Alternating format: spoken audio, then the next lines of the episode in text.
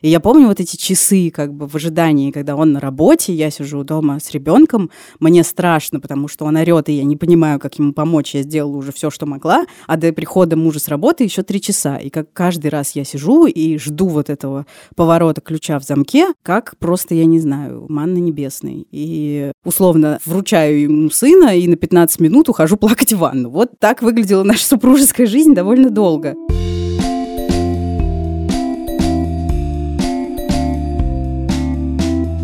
Всем привет! С вами честный подкаст о материнстве «Ты же мать» и мы его ведущие. Настя Хартулари. Саша Даулатова. И Настя Красильникова. У меня есть сын Федор.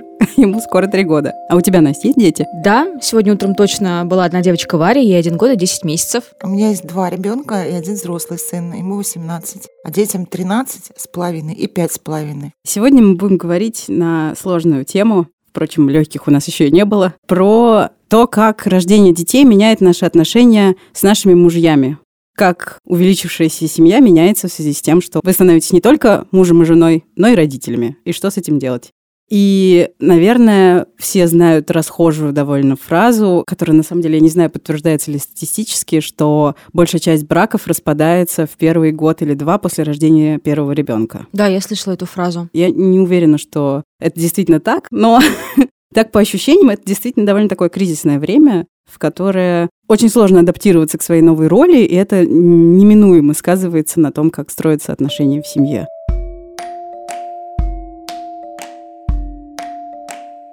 Саш, ты помнишь, как после рождения старшего сына вы с мужем друг к другу относились? Вообще не помню. Мне кажется, прекрасно. А как была устроена вот эта схема? Он ходил на работу, а ты сидела дома с ребенком? Он ходил на работу, я сидела дома с ребенком, я была этим довольна какое-то время. То есть меня это все устраивало абсолютно. На самом деле, первый и второй ребенок, когда родились, мне кажется, наши отношения делались только лучше. У меня была теория, что, ну вот мы поженились, прожили, не помню уже сколько, 3-4 там года, потом родился вот Миша. Это было какое-то поступательное движение. То есть мы жили, жили, жили, и нужен был какой-то толчок. Рождение ребенка, то есть все было гладко-гладко, тут стало не очень гладко, ну, было сложно, и мы как-то радостно кидались в эти сложности. Также, кстати, было второй раз. Опять же, Миша было пять лет, и я так считала, стало скучно, появилась Маша. И как раз мы скорее даже объединялись вот на этом моменте. То есть рождение ребенка нас объединяло.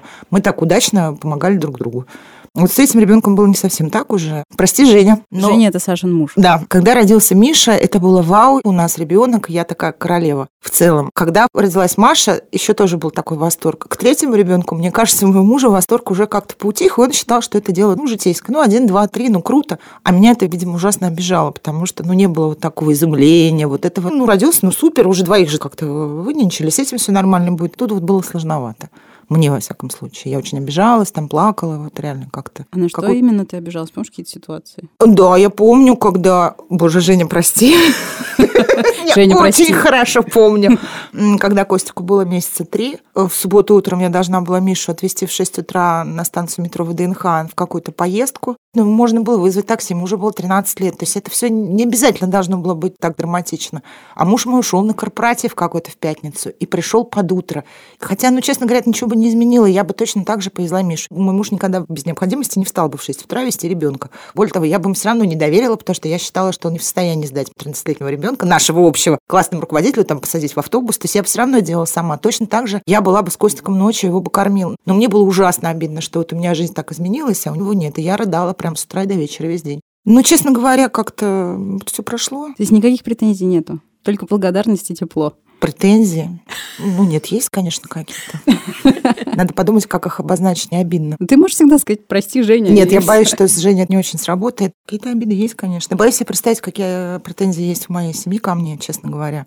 Ну, если говорить сейчас, когда дети подросли, и мне стало, ну, в плане своего личного времени гораздо легче сейчас, и с позиции сегодня я, конечно, понимаю, что ну вот в целом нет, как-то все это делали. Каждый в свою силу. То есть нельзя человека требовать того, чего он, в принципе, ну не может. До сих пор, когда Костик из туалета кричит, мама, я покакала, я говорю, что я в душе, пусть папа вытрет тебе попу. Он говорит, нет, мама, мама, мама. Ну вот он не любит вытирать эту попу. И будет тянуть до последнего. Иногда я из принципа тоже пытаюсь потянуть, хотя мне это не сложно, но из обиды. Но, честно говоря, он никогда это не любила и особо старался этого не делать. Но я точно знаю, что если я уехала, вот сегодня я рано ушла, и когда пришла няня, Костик уже даже с съел кашу, которую ему папа сварил. То есть я понимаю, что когда надо, можно оставить детей. Ну, они, может быть, будут плохо одеты, неправильно. Они могут ходить в пижаме до вечера, ну, до обеда. У меня тоже могут, на самом деле. Не будут покормлены так, как я считаю нужным. Но то, что они будут живы, здоровы и в безопасности, и он с ними всегда справляется, у них прекрасные отношения, мне кажется, что это важнее. Поэтому в целом больших претензий у меня нету. Привет, меня зовут Евгений.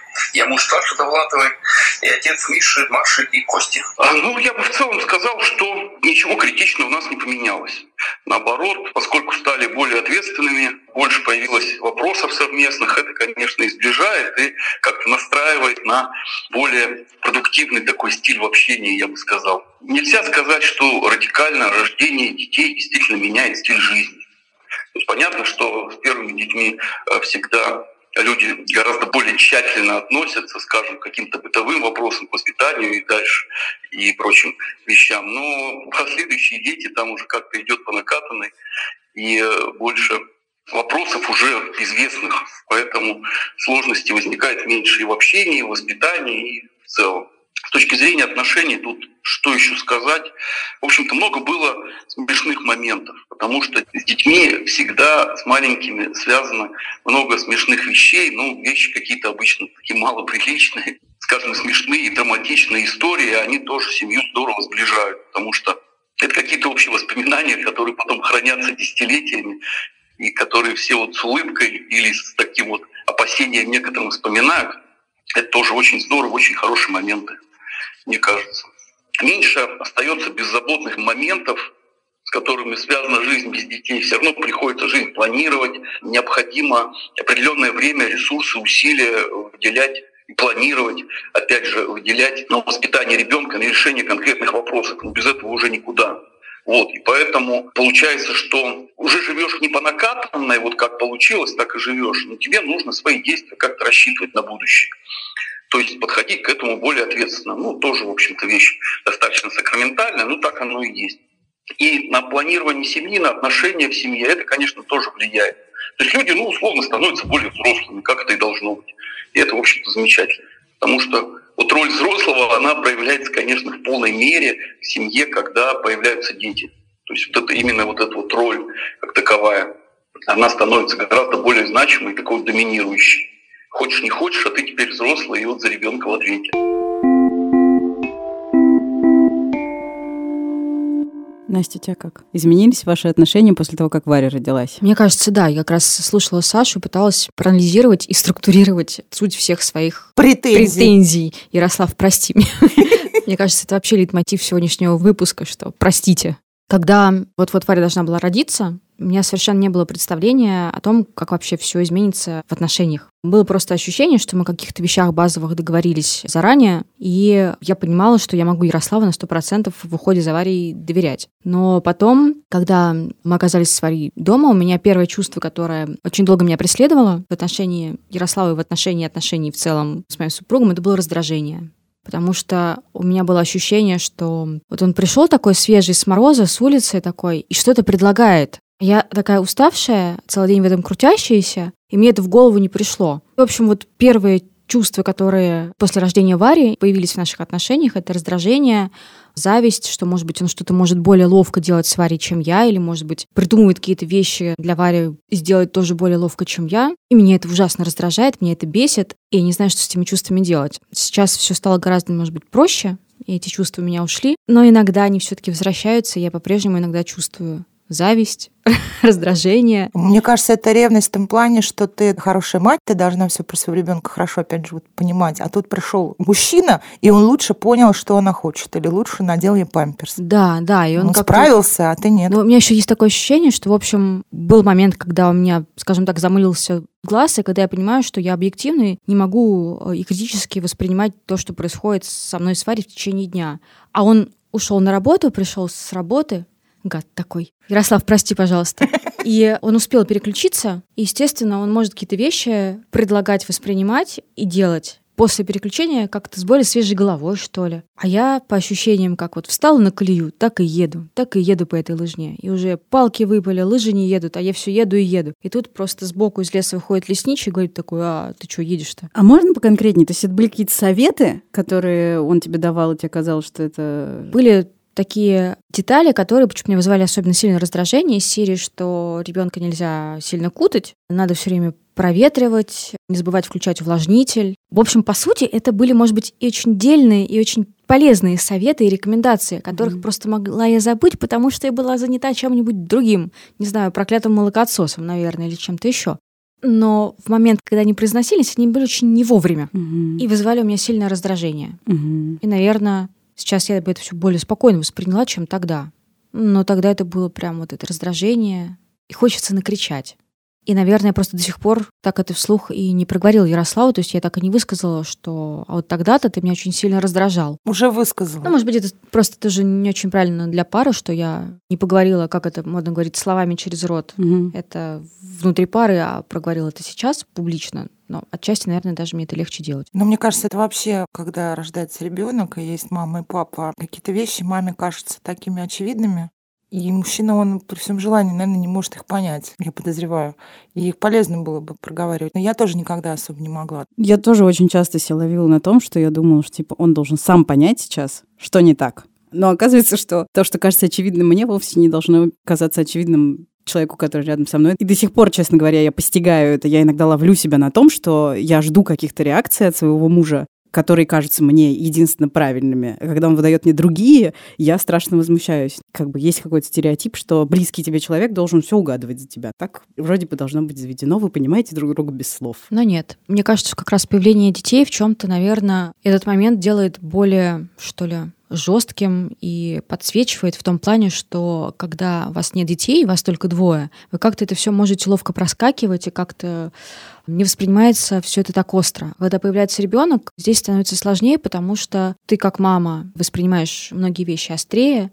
А папа не понимает, что изменилось и почему острее. То есть он привык к каким-то другим реакциям.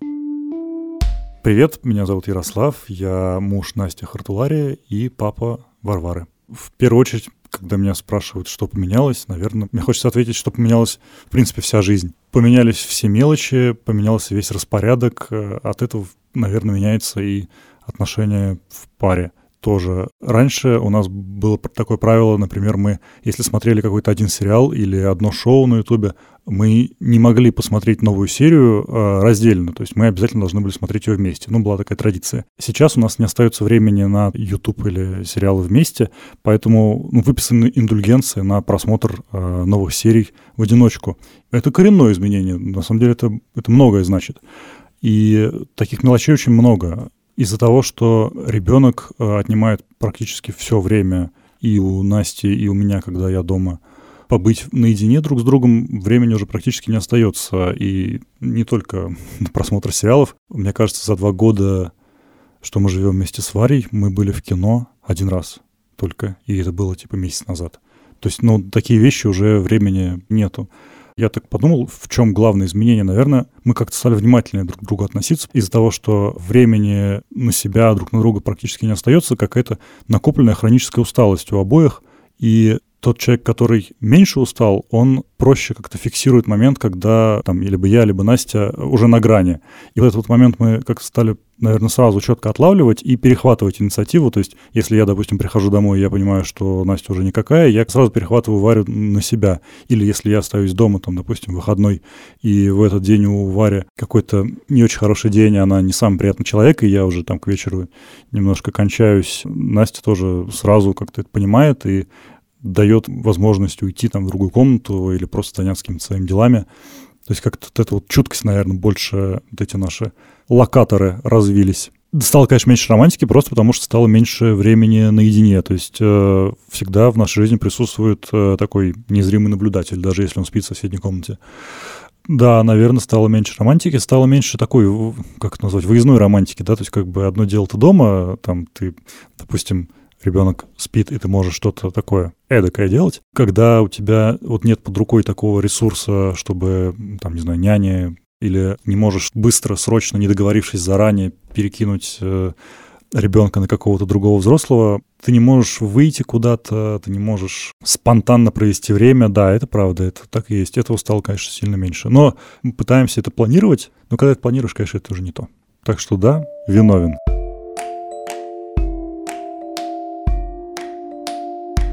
Настя, а у тебя? Я даже не знаю, где начать. Мне кажется, что тут, конечно, очень важны субъективные ощущения. И у меня э, субъективные ощущения были очень суровые. И началось это еще в роддоме. Когда я родила, там были часы посещения, по-моему, было три часа в середине дня, что-то такое. Там то ли это был следующий день, то ли через день после родов.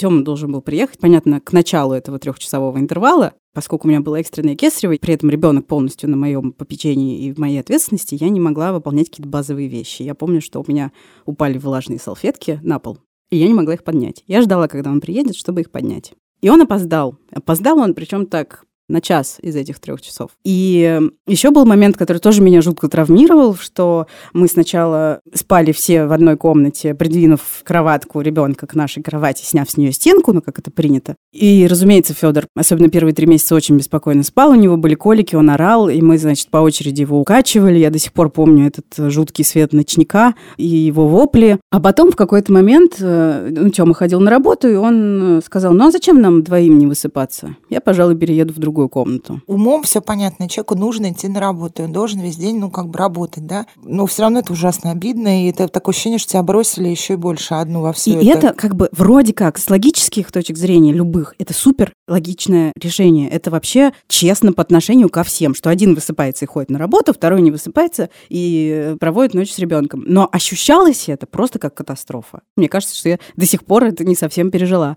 И я помню вот эти часы как бы в ожидании, когда он на работе, я сижу дома с ребенком, мне страшно, потому что он орет, и я не понимаю, как ему помочь. Я сделала уже все, что могла, а до прихода мужа с работы еще три часа. И как каждый раз я сижу и жду вот этого поворота ключа в замке, как просто, я не знаю, манна небесной. И условно вручаю ему сына и на 15 минут ухожу плакать в ванну. Вот так выглядела наша супружеская жизнь довольно долго. Честно говоря, было очень тяжело. Но я, конечно, устраивала какие-то скандалы, я всю накопившуюся за день э, фрустрацию фрустрацию выплескивал на Тему, когда он приходил. Тёма, я уже просила за это прощение. И он, на самом деле, очень старался. Я помню прям до сих пор вот эту картину, как он сидит на фитболе с Федором в руках, и Федор орет, а он скачет на фитболе, скачет и скачет и скачет и скачет. А я ухожу, значит, в другую комнату и втыкаю в уши беруши и пытаюсь заснуть. Мне, конечно, никогда не получалось. Потом как бы мы выработали схему, что он все-таки спит в отдельной комнате, но утром он в 7 утра забирает ребенка, и я сплю полтора часа. И это было там довольно долгое время. Эти полтора часа были единственные полтора часа, которые я спала в сутки, потому что ночами спать было практически невозможно. Это максимальное физическое истощение. Тут надо сделать, наверное, такое отступление, что у нас не совсем стандартная ситуация. Я продолжала работать. Я работала на двух работах после родов удаленно. Три недели перед родами я не работала, а все остальное время я работала. Это мне супер помогало, честно говоря, потому что когда я вот сидела, значит, и пишу заметку правой рукой, а в левой руке у меня ребенок, я чувствую, что как бы у меня есть какая-то еще социальная функция. И это не только деньги, но и то, что я что-то могу делать, кроме того, чтобы держать ребенка на груди и менять подгузники. Это было полезно. Но при этом у нас не было вот этой вот э, логической конструкции, где муж уходит на работу зарабатывать, а жена сидит дома с ребенком и, значит, у него на шее. Это было не так. Извиняться будешь сейчас, нет? Я не знаю. Я хочу сказать, что с другой стороны, это совершенно чудовищный стресс был для меня, как для женщины. И мне кажется, что для женщины вся эта ответственность — это too much. И недаром говорят, что для того, чтобы вырастить ребенка, нужна деревня, и когда ты эту заботу действительно можешь разделить с мамой со своей, с мамой мужа, и не знаю, с няней или еще с кем-то, это все гораздо проще, наверное, переносится, и нужно об этом думать заранее, подготавливать все какие-то пути отступления. Но и для мужчины на самом деле это тоже огромный стресс. И я помню, что мы, когда уже прошло какое-то время, и мы с Тёмой об этом разговаривали, я просила его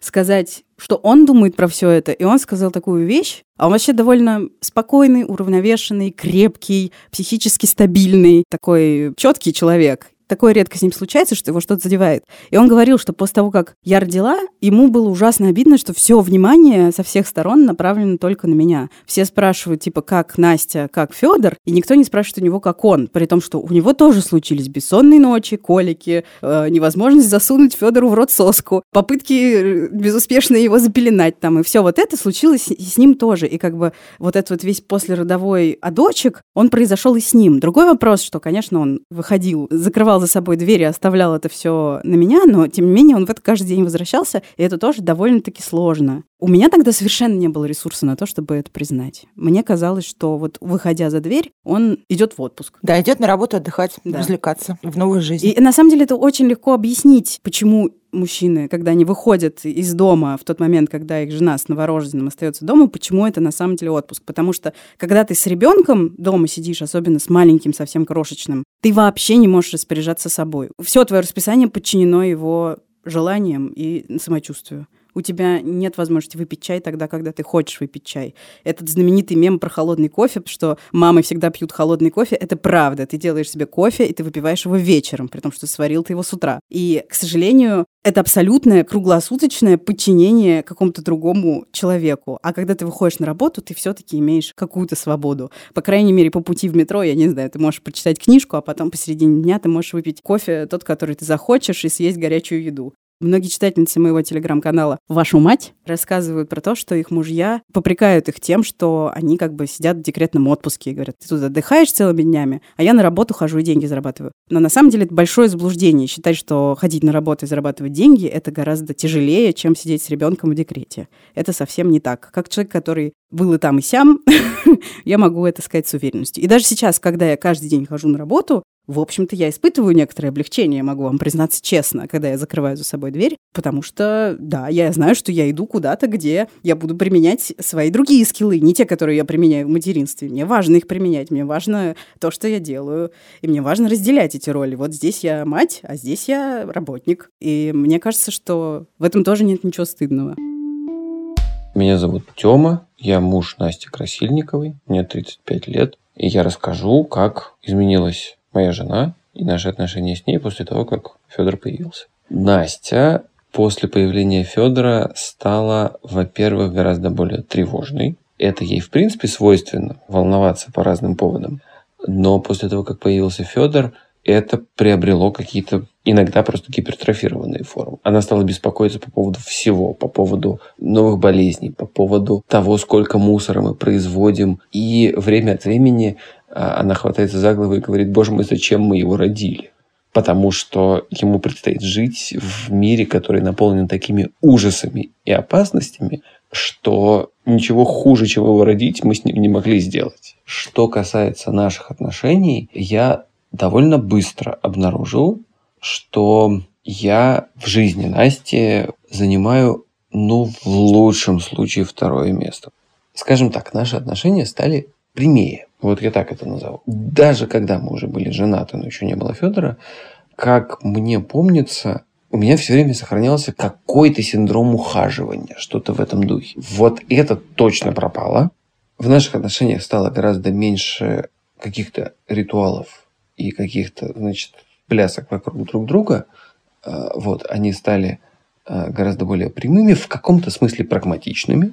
То, что до появления Федора воспринималось как какая-то данность и даже банальность стала особой ценностью. Ну, там, я не знаю, сходить вечером в ресторан. И это была какая-то совершенно нормальная, обыкновенная э, вещь, ну, типа, а как еще? Когда мы встречались, когда мы э, потом стали мужем и женой. А вот когда у тебя появляется ребенок, и когда ты не можешь выйти из дома вечером просто так, ты вдруг понимаешь, что это ценность, э, за которую нужно как-то специально бороться и что-то специально предпринимать для того, чтобы у тебя появилась такая возможность. Я вспоминаю частое выражение, которое очень популярно. Ну как, папа-то помогает с ребенком-то? Точно. И тут, как говорит Настя, Красильникова, забрал-то падает.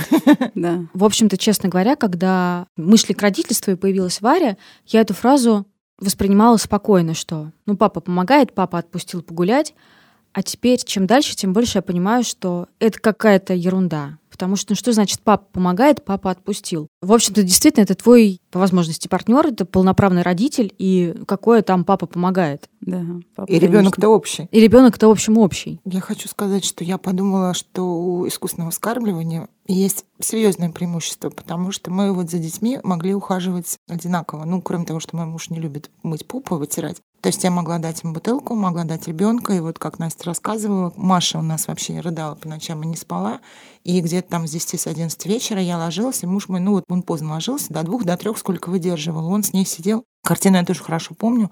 Я проснулась, то, что Маша орет. И я, конечно, побежала, ну что-то он ее бросил где-то.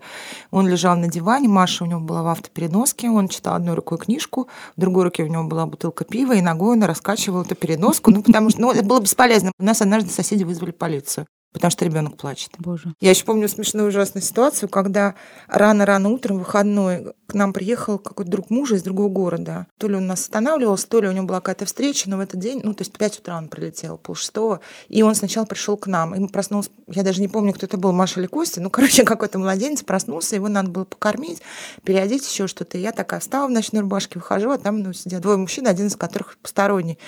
Если бы это был первый ребенок, я бы побежала переодеваться, там готовить завтрак гостю, ухаживать за гостем, изображать хорошую мать и хорошую семью. А здесь, и это было без всякой задней мысли. О, думаю, они все равно не спят. Я пошла, вынесла переноску, сказала, надо сделать бутылочку, и ушла спать. С первым ребенком, куда с Мишей, я, конечно, тоже больше гораздо прыгала вокруг него. Первые три месяца Машиной жизни работала. И каждую пятницу, вот как Сейчас, по-моему, муж у меня каждую пятницу, он то в студии, когда играет. Через пятницу, одну на третью, он где-то там в загуле. А тогда вот у меня ребенку был два месяца, три, четыре. В пятницу была загуле я. То есть у меня муж приходил с работы, оставался с трехмесячной Машей, с пятилетним Мишей, а мы шли с подругой в книжный магазин, а потом пили кофе. И она была за рулем, она меня привозила домой. Мы живем на первом этаже, и окна выходят ну, в сторону подъезда. И мы подъезжаем, сидим в машине, она говорит, ну что, покурим еще? Я говорю, да, ну потому что домой не хочется. Я понимаю, что Маша не спит, она плачет. И я слышу из окна, из нашего, через закрытое окно зимой, слышен Машин плач. И я поворачиваюсь к подруге. Она говорит, ты побежишь? Я говорю, нет, давай отъедем к тому подъезду, покурим там. И у меня не было никаких ни угрызений совести. Ну, я не могла это слушать, да, но как бы отъехав, я прекрасно. Да, я возвращался, муж мой вполне, как бы он даже не, не выглядел как жертва, то есть он не показывал, что он устал. Я-то думала, сейчас он поймет, как мне тяжело. Нет, он говорил, что да легко, да нормально. Я, правда, подозреваю, что он специально говорил, чтобы ну, не дать мне повода ну, его уязвить чем-то. Но у нас на самом деле другая проблема. Мы в какой-то момент превратились в такой проект, скорее родители, чем муж и жена, да, и постоянно решаем проблемы, обсуждаем проблемы детей, решаем проблемы детей. Мы давно не были нигде вместе, и уже даже, наверное, я не уверена, что мы хотим но те разы, когда мы вот пытались, когда мы поняли, да, что нам надо куда-то вдвоем, то есть сначала это была радость, еще что-то, а потом я поняла, что даже когда мы оказываемся где-то вдвоем, нас отпустила няня, мама, не знаю, дети остались сами, мы обсуждаем детские проблемы все равно. То есть мы обсуждаем детей. Причем не я начинаю что следовало бы ожидать, да, что я мать, нет, мой муж тоже. Мы начинаем обсуждать там Мишную учебу, поведение, что делать там с Машей и спортом. То есть ты сидишь в баре, да, у тебя там, не знаю, коктейль, музыка, а мы вот все про это. Что бы тебе хотелось обсуждать? А вот это другой вопрос. Я пыталась как-то поговорить про книжки. Это тоже очень странно, да, ну что пришли в бар говорить про книжки. Потом я прямо стану говорить, давай не будем, давай про что-нибудь другое. Ну, выяснилось, что тогда мы сидим каждый в своем телефоне. Я стала расстраиваться из-за этого. Потом, правда, перестала, потому что я поняла, что это радость куда-то выйти и без оглядки вот на что-то сидеть в телефоне. Непонятно, почему надо выходить с мужем куда-то для этого, можно и одной. Потом подумала, что мы женаты, в этом году будет 23 года. Ну, то есть как-то все таки тоже все трансформируется, да, и странно было бы, если бы мы сидели в баре и, не знаю, целовались как школьники. Спасибо, что мы сидим в баре с другими партнерами, уже хорошо. Но, честно говоря, я вот не знаю, думаю, может быть, наступит какой-то момент, когда что-то как-то еще изменится. Ну, дети же вырастут. Ну, не знаю, вот переживаю за этого этого. То есть у меня нет как бы ни ответа, ни, ни рецепта, ничего. То есть это то, с чем мы живем сейчас. Да, кстати, я подумала о том, что все равно для того, чтобы сохранять какое-то подобие супружеских отношений, нужно прикладывать действительно усилия для этого. То есть нужно думать о том, что неплохо бы обняться с мужем. Нужно делать это хотя бы пару раз в день. Ну, это перебор.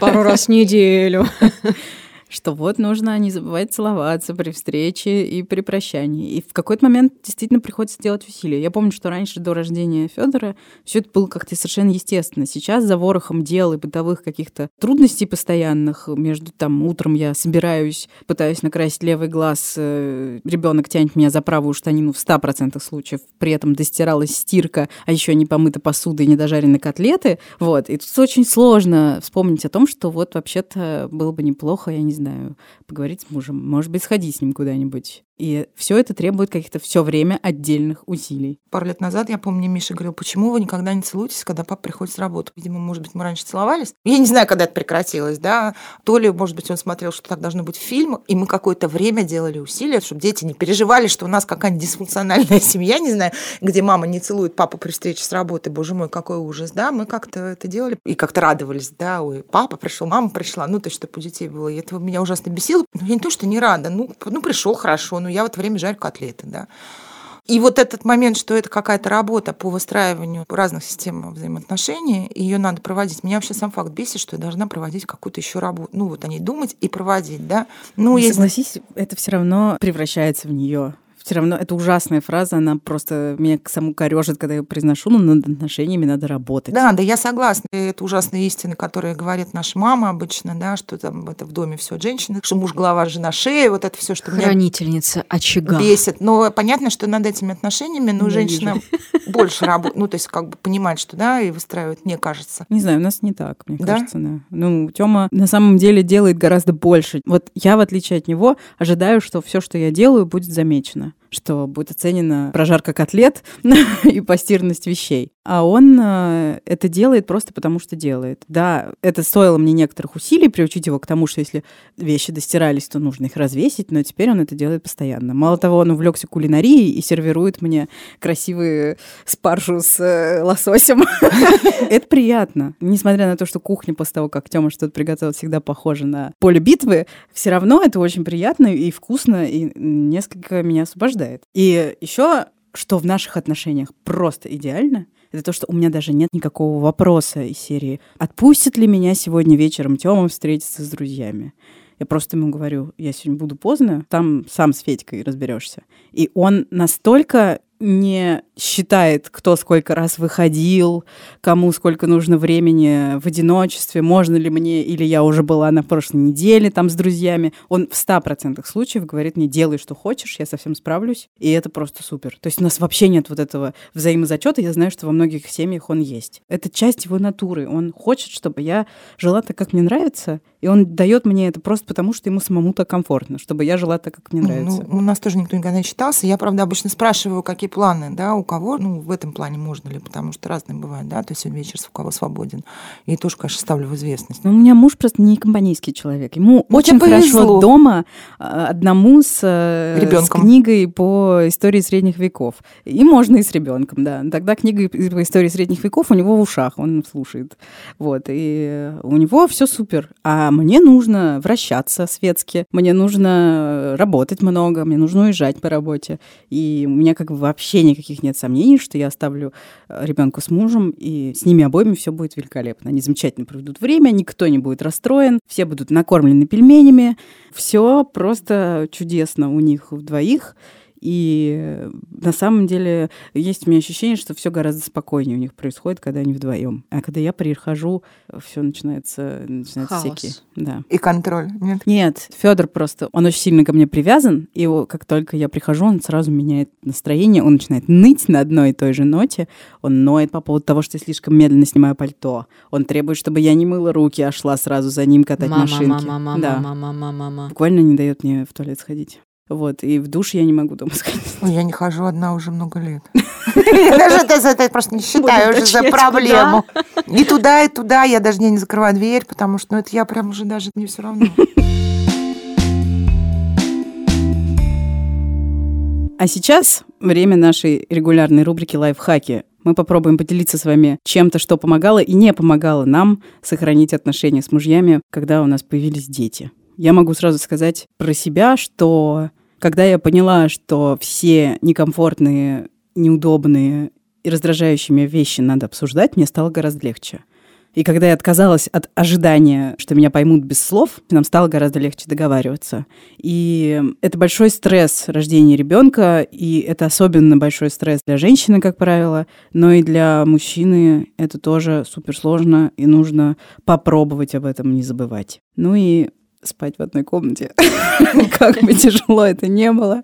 Это, в принципе, тоже хорошая инвестиция в отношения. А я перестала стесняться, и уже несколько раз мы успели попросить наших прекрасных родственников посидеть с Варей, а мы избегали в кафе и в кино И это было очень классно. И мы даже удержались и не обсуждали практически Варю, детей, семью, а, в общем, очень мило и прекрасно болтали, как в старые былые времена. Я думаю, что я сделала вот со старшими детьми большую ошибку. Ну, небольшую, но ошибку. Я старалась максимально взять бытовые заботы о них на себя. Ну, муж работал, а я была дома, и я купала ребенка до прихода мужа с работы. В то время как, я знаю, и блоги разные мне показывают, да, что мамочка с папочкой вечером вместе купает ребенка. И моя подруга говорит, я не могу одна купать, я не справляюсь. Ерунда какая, что там не справляться-то, я сама могу.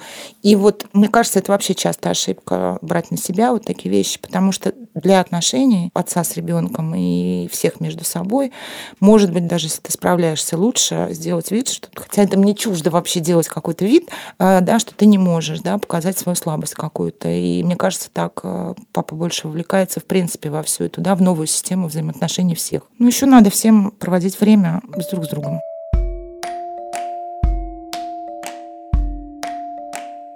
Слушайте, я хочу признаться в мелочности. Я понимаю, что я тот человек, который ведет внутренний подсчет, кто когда сколько ходил. Я не могу объяснить, почему я это делаю, потому что у меня нет никаких претензий и вопросов к Ярославу, потому что я знаю, что если я ему скажу, что я сегодня хочу пойти светски повращаться, то он не то, что меня отпустит, Отпустит, не отпустит, такого вопроса даже не встает. А я могу спокойно пойти и светски повращаться. Но я не могу понять, почему я все равно веду этот дурацкий подсчет. И у меня в голове где-то такая огромная грифельная доска, на которой я так, ага, вот, значит, тогда он сходил на такой-то концерт, а вот значит, у меня есть запас сходить вот тогда-то туда. И я не могу объяснить, ответить даже самой себе на вопрос, почему, зачем я это делаю. За справедливость, может? Да мне кажется, здесь какой-то не вопрос справедливости, это действительно какая-то мелочность и какая-то да, ну. мстительность, что ли. Ну ты считаешь, что он больше ходил, поэтому ты можешь? Или ты считаешь, что, не дай бог, ты больше куда-то ходила, и поэтому надо мужа куда-то отправить? Нет, мужа не надо куда-то А, тогда да, тогда это, это, наверное. Просто мне кажется, во мне сидит такой мелкий противный гном, который считает, что ну ты ходишь на работу, на работе тебе веселее, вообще работать веселее, чем сидеть с ребенком. Ну, мне так кажется. Я могу быть не права, и у вас может быть все по-другому. Нет, это правда. Я тоже веселее. так считаю. Я думаю, что мужья тут не очень согласны, но я тоже считаю, что на работе, и я хожу на работу, и это гораздо веселее, чем сидеть дома с ребенком. Более того, у меня как-то был даже спор с подругой о том, что легче ли работать, чем сидеть с ребенком. Я считаю, что есть огромное количество всяких работ, на которых ты проводишь время и веселее, да, и тебе работать гораздо проще, чем быть с ребенком потому что вот такая у тебя работа. Я не хочу обесценивать ничьи профессии ни в коем случае, но когда ты идешь в офис, тебе там будет проще. Может быть, я не права. Но Нет, ним... мне кажется, извини, это просто очень от людей зависит. Есть женщины, которые правда любят сидеть с детьми, они да, правда есть, любят. Есть. И вот ты идешь, ну и ты, я, неважно, абстрактно, кто-то идет на площадку, это усилие, да, там пересаживать mm-hmm. ребенка с карусельки на карусель, ты должен время, вот это полтора часа прогулки, вот все, мы полтора часа погуляли, наконец мы пойдем домой. Сейчас, кстати, вот после четырех лет оно будет проще, потому что ребенок прекрасно играет с другими детьми на площадке. Я записала, ты пообещала. Да, да, и вот сейчас прекрасно Костик играет, я сижу только что холодно зимой. Но я вижу мам, которые наслаждаются прогулкой, реально им нравится. Может быть, часть из них делает вид, что они наслаждаются. Ладно, гулять мне тоже нравится. Я и про игры ничего не могу придумать. Ну, гулять мне тоже нравится. Ну, здесь у меня это гулять, у кого-то mm-hmm. это сидеть дома. Но если есть женщины, действительно, которым это просто... Я не говорю, что легче дается, они это любят, они получают удовольствие. И мужчины бывают, которые любят домашнее хозяйство, время с детьми, и женщины такие бывают, и это супер. Я договорю про своего мелочного гнома. Я просто, наверное, решила признаться во всем сегодня до конца, что еще иногда мелочный гном тоже подсчитывает и отмечает, что когда вот Варя поплакала Ярославу один раз, и я довольно злорадно все время хочу сказать, ну вот она тебе один раз поплакала, а я-то вот так вот. Семь дней в неделю, 24 часа в сутки. Я понимаю, что в каком-то смысле этот злорадный, противный гном внутри меня, он очень сильно, конечно, портит наши отношения как пары. Я уж молчу про романтику, которая, мне кажется, просто куда-то пропала бесщадно. А романтика была у вас э, когда-нибудь? Что это вообще такое? Ну, какое-то время, которое мы проводим вместе, например, э, посещая кинотеатры. А это романтика? Черт возьми, наверное, все-таки, наверное, какой-то романтики в классическом смысле слова у нас, наверное, и не было как таковой. Господи, вы меня спросили, мне стало страшно, что ее... Не то, что ушла, она и не приходила. Мне кажется, романтика уходит в любом случае, чтобы мы под этим не понимали. Ну, просто как бы с возрастом, с а, привыканием, еще с чем-то. И я, в общем, не думаю, что здесь дети виноваты. Хотя, конечно, дети виноваты. Дети виноваты во всем. Да. Ой, нет, нет, нельзя на детей перекладывать чувство вины. Нет, не... Просто с появлением детей становится гораздо важнее функционал, ваши функции, что вы можете сделать полезного для происходящего внутри вашей семьи. Как говорит моя лучшая подруга, любовь — это когда пропылесосил.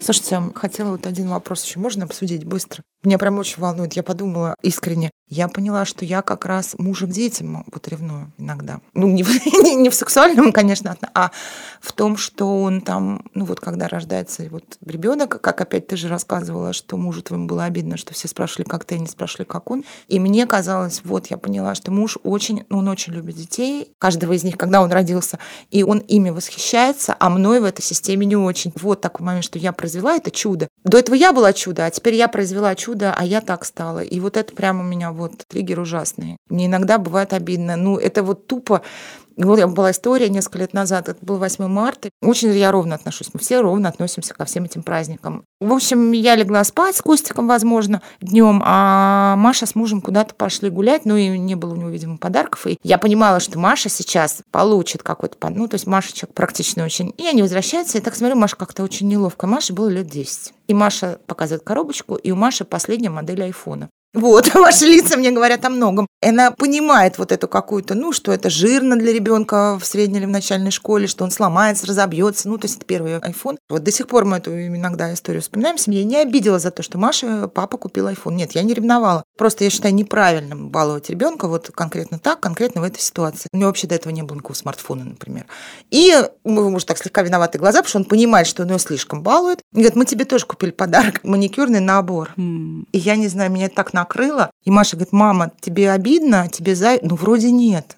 И муж так глазом бегает. Я чуть не плачу. Он говорит, ну, хочешь купим тебе iPhone? Я не хочу iPhone. Ну, вот это какая-то ужасная несправедливость. И вот я не могу, опять же, сказать, что я ревную вот в прямом смысле его к детям. То есть, наверное, это ощущение, что тебя любят теперь Мгм. меньше, а больше любят их. У вас такого нет? Нет, я отношусь к этому спокойно. Ну, то есть меня это не задевает, и я даже никак об этом не думаю. Ну, просто, может быть, у нас дети меньше еще, и у них нет таких прям подарков. Это же не только в подарках. Вот когда Миша родился, только и мой муж, уходя на работу рано утром, приходя вечером, он приходил, я такая хорошая хозяйка, у меня был ужин, я его ждала, чтобы кормить, а он все не идет и не идет, он же стынет. Ну, то есть я начинала орать, там, возмущаться, и я заходила, например, в комнату, где Миша спал, и, ну, Миша лежал в кроватке, мой муж сидел или ложился на кровать, ну, вот на взрослую нашу рядом, и просто смотрел на Мишу с восхищением. Я не ревновала, но я взлилась за ужин остывающий. Но вот в целом я поняла, что отношения наши здесь, наверное, изменились еще. Раньше он любил только меня, а теперь он любит детей, возможно, больше, чем меня. Я не знаю, да, ну, то есть вот это вот у меня есть, кстати, вот такое. И я обижаюсь, наверное, на какие-то вещи из-за этого.